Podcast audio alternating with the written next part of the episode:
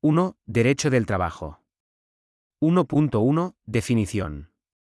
Es el conjunto de teorías, principios y normas jurídicas referentes a las relaciones obrero-patronales. 1.2. Denominaciones.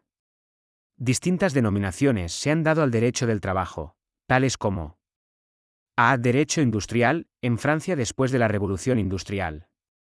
B. Derecho obrero. C. Derecho social. D.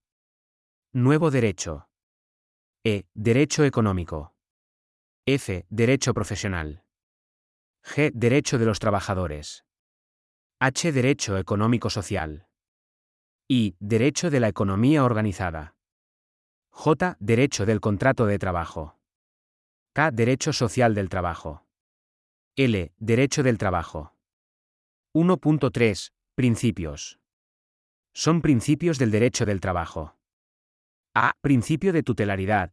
Trata de compensar la desigualdad económica del trabajador con el patrono, otorgándoles una protección jurídica preferente.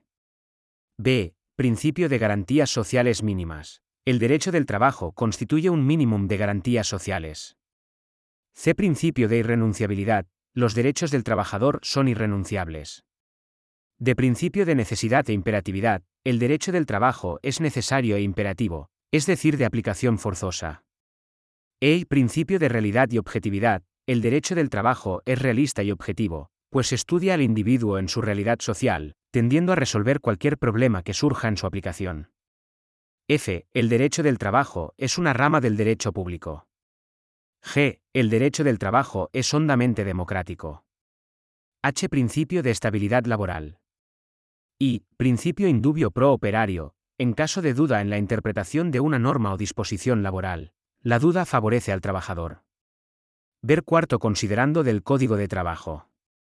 1.4. Contenido del derecho del trabajo. El contenido generalmente aceptado es el siguiente. A. Derecho individual del trabajo. Se refiere a las relaciones individuales entre trabajadores y patrono, el cual tiene dos partes. Parte general, principios, garantías, facultades, limitaciones y la fuente del derecho del trabajo. Parte especial, derecho y obligaciones para trabajadores y patronos. B. Derecho colectivo del trabajo, instituciones legales de la organización de trabajadores y de patronos. C. Derecho procesal del trabajo. Normas procesales relativas a las resoluciones de conflictos surgidos en ocasión de las relaciones obrero-patronales. 1.5. Ubicación del derecho del trabajo dentro de las Ramas del derecho. Anteriormente se ubica el derecho del trabajo dentro de la rama del derecho privado, debido a los principios de la doctrina liberal que dejaban libertad a las partes para pactar lo relativo a la prestación de servicios. Para considerar al derecho del trabajo como parte del derecho público, es necesario tomar en cuenta lo siguiente. A. El interés en juego es la colectividad de trabajadores. B. La protección del trabajador. C. La presencia del Estado como ente fiscalizador. D. Sus principios son propios del derecho público. Últimamente, se ha tratado de ubicar al derecho del trabajo dentro de lo que constituiría una nueva rama del derecho, siendo esta el derecho social, lo cual no ha tenido mucha aceptación por considerarse que no existe tal rama del derecho. 1.6. Fuentes del derecho del trabajo. Son fuentes del derecho del trabajo. A. Fuentes legales específicas. A. La Constitución Política de la República. B. Los convenios internacionales y tratados internacionales o regionales sobre derechos laborales. C. El Código de Trabajo. D. Los pactos colectivos de condiciones de trabajo. E. Las sentencias colectivas de trabajo. F. Los contratos colectivos de trabajo. G. Los convenios colectivos de trabajo. H. Todas las leyes y reglamentos de trabajo y previsión social. B. Fuentes supletorias. A. Los principios del derecho del trabajo. B. La equidad, la costumbre o los usos locales en armonía con los principios del derecho del trabajo. C. Los principios y leyes de derecho común. 2. Derecho individual del trabajo. 2.1. Definición es el conjunto de doctrinas, principio y normas, cuya finalidad es lograr y garantizar al trabajador individualmente considerado, una relación jurídica equitativa frente a su patrono, asegurándole un tratamiento preferente en consideración de los diversos factores y desigualdades de orden económico-social que le son adversas. 2.2. Sujetos del derecho individual del trabajo. Son sujetos del derecho individual del trabajo. A. El trabajador, es toda persona individual que presta sus servicios materiales, intelectuales o de ambos géneros, en virtud de un contrato o relación de trabajo. Ver artículo tercero del Código de Trabajo. B. El patrono, es toda persona individual o jurídica que utiliza los servicios de uno o más trabajadores, en virtud de un contrato o relación de trabajo. 2.2.1. Auxiliares del patrono. Son auxiliares del patrono aquellas personas que en condiciones propias de su investidura realizan actividades. Para un patrono, ejerciendo actividades que competen al patrono ya sea en representación de éste, representantes del patrono, o realizando actos en representación propia para un patrono, intermediarios. Tomando en cuenta lo anterior, hay dos clases de auxiliares del patrono. A. Representantes del patrono, son las personas individuales que ejercen a nombre de éste, funciones de dirección o de administración, tales como gerentes, directores, administradores, reclutadores y todas las que estén legítimamente autorizadas por aquel. Ver artículo cuarto del Código de Trabajo. B. Intermediarios. Son las personas que contratan en nombre propio los servicios de uno o más trabajadores para que ejecuten algún trabajo en beneficio de un patrono, en cuyo caso se obligan solidariamente. Ver artículo quinto del Código de Trabajo. En cuanto a los representantes del patrono, se distinguen tres clases. Cargos de confianza, para su ejercicio debe tenerse idoneidad moral reconocida y corrección o discreción suficiente para no comprometer la seguridad de la empresa. Cargos de representación. Actúan de la voluntad del patrono e implica alta jerarquía o la delegación de funciones que en principio corresponden al patrono. Cargos de dirección, en su desempeño dictan resoluciones que obligan a todos o a la mayor parte del personal. 2.2.2 Sustitución del patrono opera en aquellos casos en que una persona individual o jurídica hace venta o cesión de una empresa a otra persona, o que ceda a sus trabajadores para que laboren en otra empresa. En este caso, el patrono sustituido queda solidariamente obligado con el nuevo patrono por las obligaciones derivadas de los contratos o de las disposiciones legales, nacidas antes de la fecha de la sustitución y hasta por el término de seis meses y al concluir este plazo, la responsabilidad subsiste únicamente para el nuevo patrono. Ver artículos 6 y 23 del Código de Trabajo. 2.2.3 Derechos y obligaciones del trabajador. Son derechos del trabajador. A. Derecho a la libre elección de trabajo. B. Trabajo equitativamente remunerado. C. Igual salario por igual trabajo prestado. De recibir su pago con moneda de curso legal. E. Inembargabilidad del salario. F. Descanso del séptimo día. Son obligaciones del trabajador. A. Prestar el servicio con eficiencia. B. Permanecer a las órdenes del patrono. C. Cumplir las órdenes del patrono. D. Observar el reglamento interior de trabajo. E. Guardar respeto y consideraciones al patrono, sus representantes y compañeros de trabajo. F. Cumplir las obligaciones sobre higiene y seguridad. Ver artículos 63 y 77 del Código de Trabajo. 2.2.4 Obligaciones del patrono. En cuanto a las obligaciones del patrono, ver artículos 62 y 79 del Código de Trabajo. 2.3 Contrato individual de trabajo.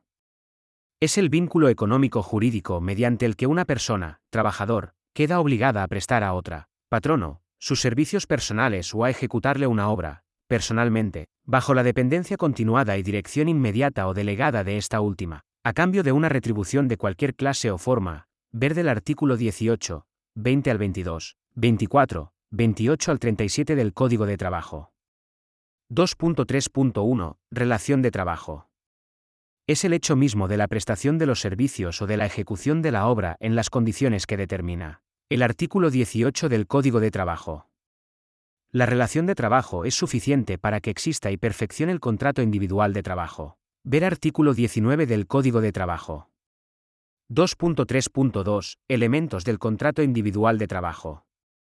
A. La subordinación. Dependencia jerárquica y disciplinaria que vincula la libre actividad del individuo a las órdenes, limitaciones e iniciativas unilaterales del patrono. B. La ausencia de riesgo, el trabajador no es responsable de las imprecisiones del patrono, que surjan en ocasión de la subordinación. C. La estabilidad, permanencia del trabajador en sus funciones. D. La profesionalidad, especialización para el trabajo. 2.3.3. Características del contrato de trabajo. A. Es consensual. B. Es bilateral. C. Es oneroso. D. Toma en cuenta al trabajador como persona, intuito persona. E. Es de tracto sucesivo, se desarrolla en el tiempo indefinido. F. No es solemne, no requiere de formalidades para perfeccionarse. 2.3.4. Clasificación del contrato individual de trabajo.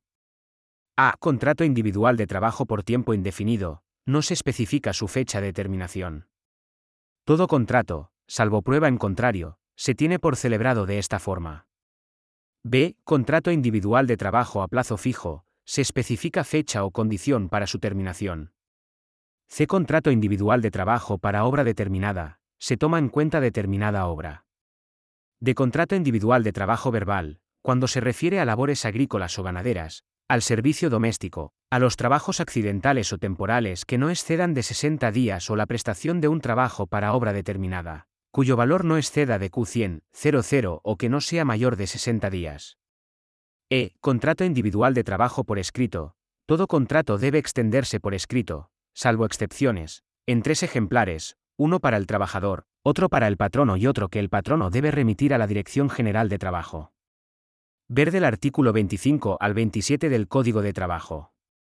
2.3.5. Terminación del contrato individual de trabajo. Se da cuando se ha roto el vínculo laboral de un trabajador o cuando por alguna causa imprevisible para las partes. Esta no puede continuar porque ya no concurre alguna de las partes. La terminación del contrato individual de trabajo es el rompimiento del vínculo entre las partes de un contrato, de trabajo o relación de trabajo, como consecuencia del desaparecimiento de las obligaciones directas que tienen las partes de la relación jurídica, dando lugar a las prestaciones que la ley establece para este caso.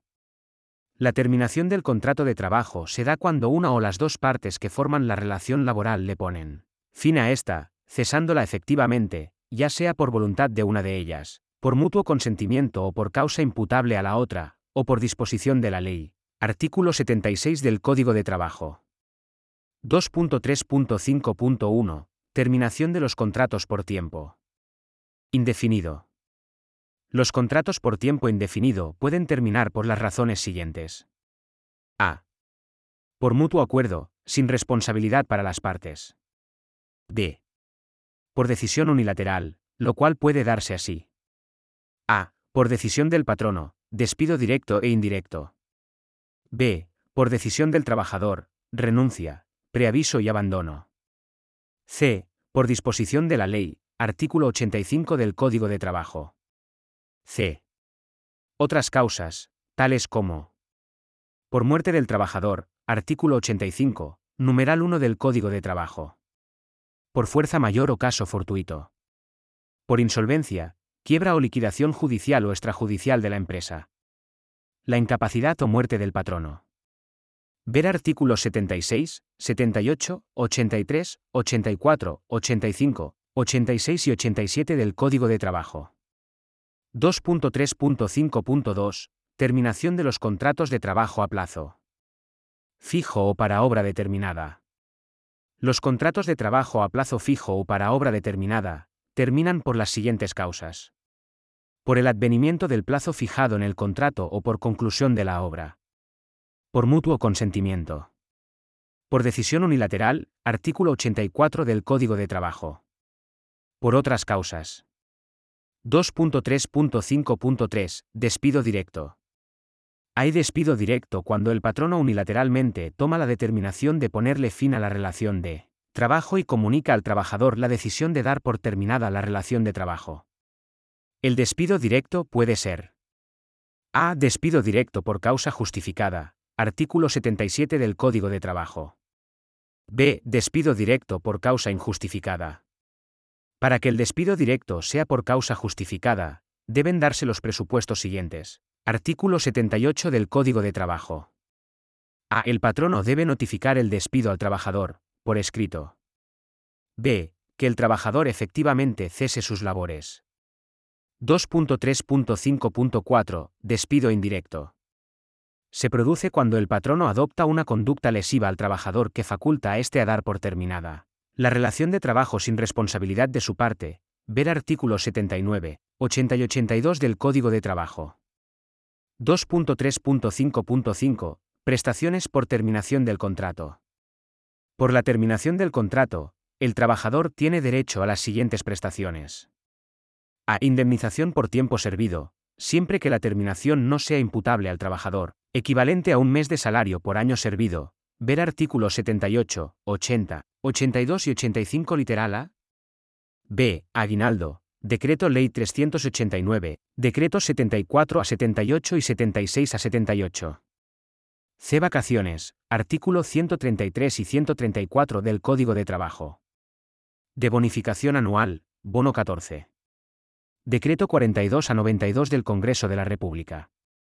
La indemnización se calcula de la siguiente forma. Promedio mensual del salario total en dinero devengado en los últimos seis meses, más el porciento en dinero por ventajas económicas, 30% o más del salario, más la parte proporcional de aguinaldo, 1 diagonal 12 parte del aguinaldo anual, más la parte proporcional del bono 14, 1 diagonal 12 parte del bono 14.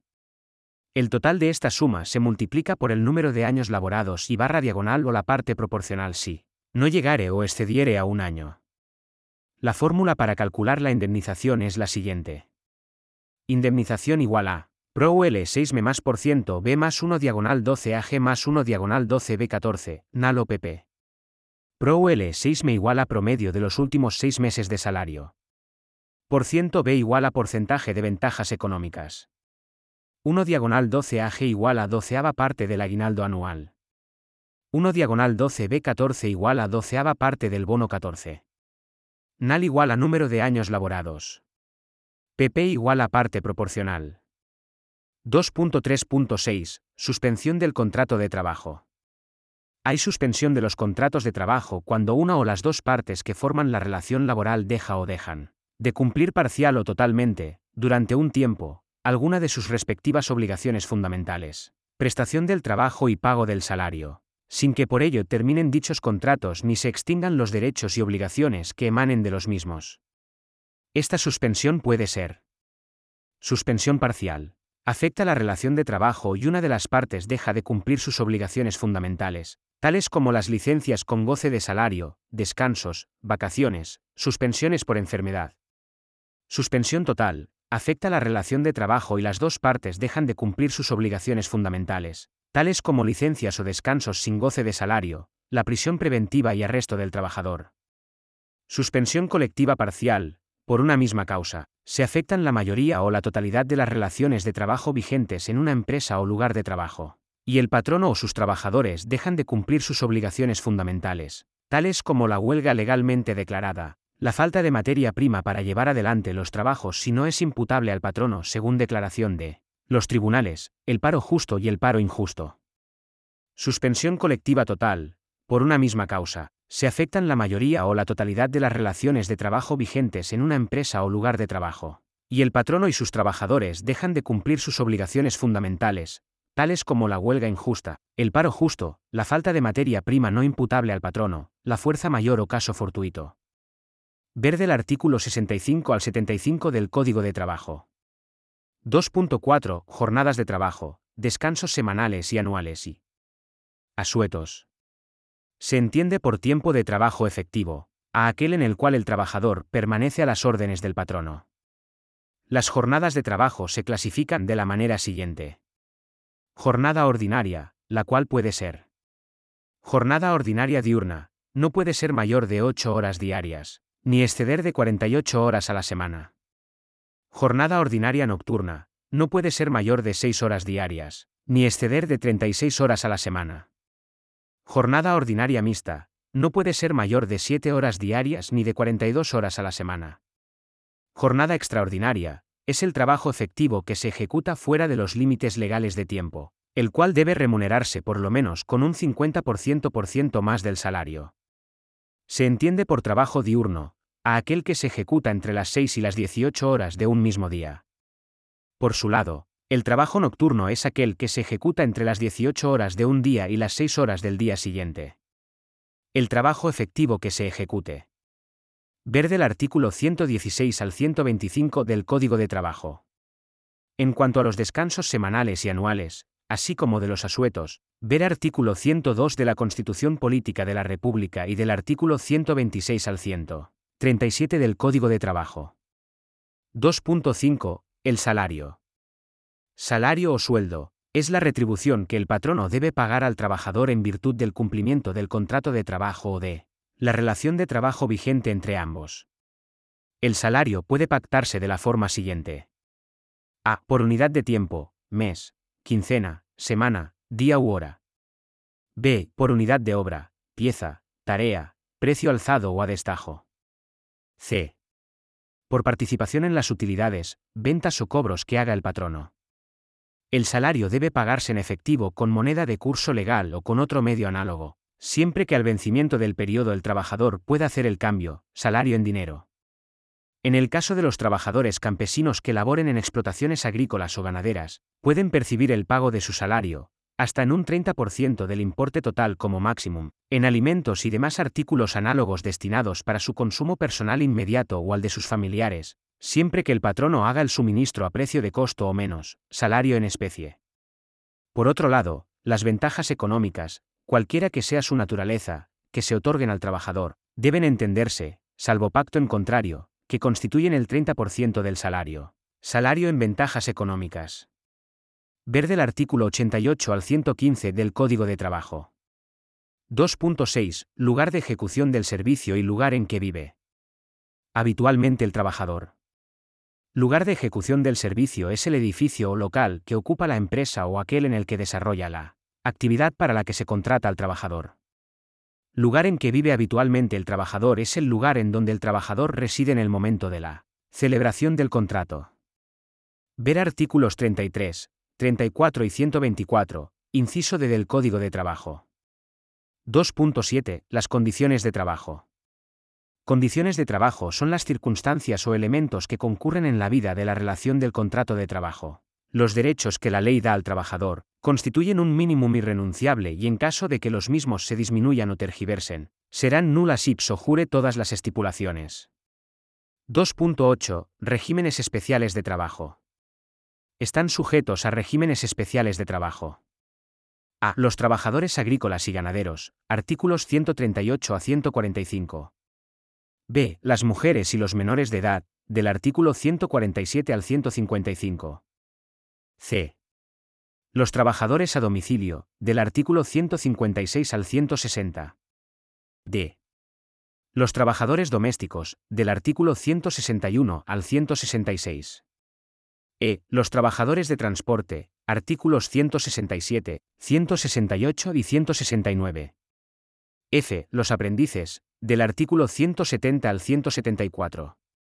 G. Los trabajadores del mar y de vías navegables, del artículo 175 al 190. H. Los trabajadores del Estado, del artículo 191 al 193. Un Echeverría Mouretae, Rolando, Derecho del Trabajo, y páginas 8 a 10.